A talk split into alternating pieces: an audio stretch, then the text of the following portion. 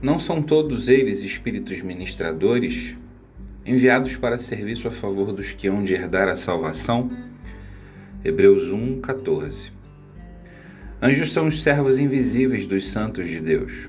Eles nos carregam em suas mãos para que não tropecemos numa pedra.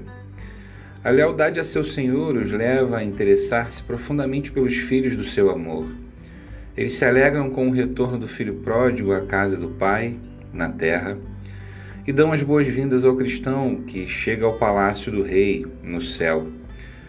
Em tempos antigos, os filhos de Deus eram favorecidos com a aparição visível de anjos, e nos dias de hoje, ainda que invisível para nós, o céu está aberto e os anjos de Deus sobem e descem por intermédio do Filho do Homem para visitar os herdeiros da salvação.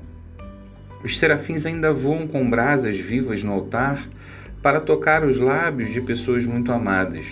Se nossos olhos pudessem ser abertos, veríamos cavalos e carruagens de fogo por todos os lados dos servos do Senhor, pois há um grupo incontável de anjos, todos protetores e vigias da semente real. O verso de Spencer, poeta inglês, não é ficção poética quando ele canta.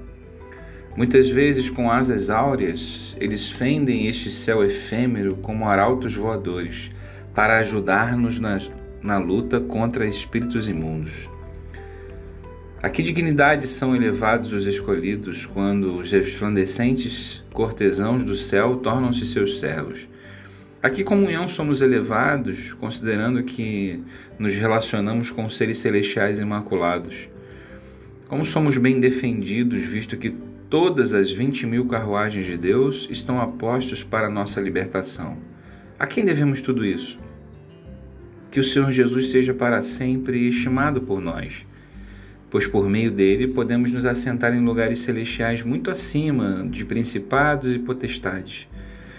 O anjo do Senhor acampa-se ao redor dos que o temem. Ele é o verdadeiro Miguel, cujo pé está sobre o dragão. Aclamem todos a Jesus. Anjo da presença de Jeová, ao Senhor, esta família oferece os votos desta manhã.